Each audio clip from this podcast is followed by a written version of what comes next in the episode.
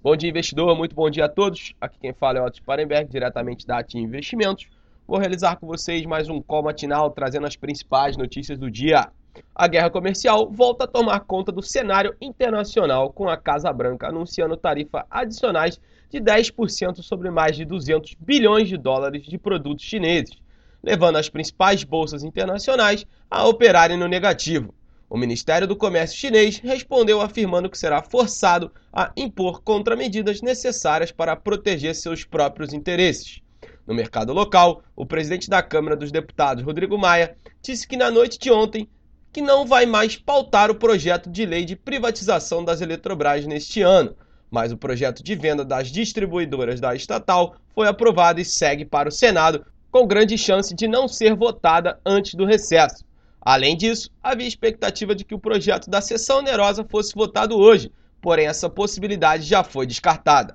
O petróleo ampliou perdas, caindo mais de 2% nesta manhã, após a Líbia anunciar hoje a retomada do controle de quatro portos na região leste, que haviam suspendido exportações de petróleo desde que sofreram uma invasão por facção armada no mês passado. Bom, pessoal, estas são as principais notícias do dia. Agora vamos para a agenda do dia. Hoje, às 9 horas, o IBGE divulga a produção industrial regional. Às 9h30, o Departamento do Trabalho americano divulga o índice de preços do produtor. Às 11 horas, o Departamento do Comércio americano divulga os estoques no atacado. Às 11h40, a Bélgica e a União Europeia e o Japão assinam um acordo de parceria econômica. Às 11h30, é divulgado os estoques de petróleo. Meio-dia e 30, o Banco Central divulga o fluxo cambial até 6 de julho. Às 17h30, o presidente do Fed de Nova York, John Williams, discursa em evento sobre efeitos da economia a comunidades. Às 10 horas, a Coreia do Sul anuncia a decisão da política monetária. E às 11 horas, a China, o Ministério do Comércio, divulga o investimento estrangeiro direto.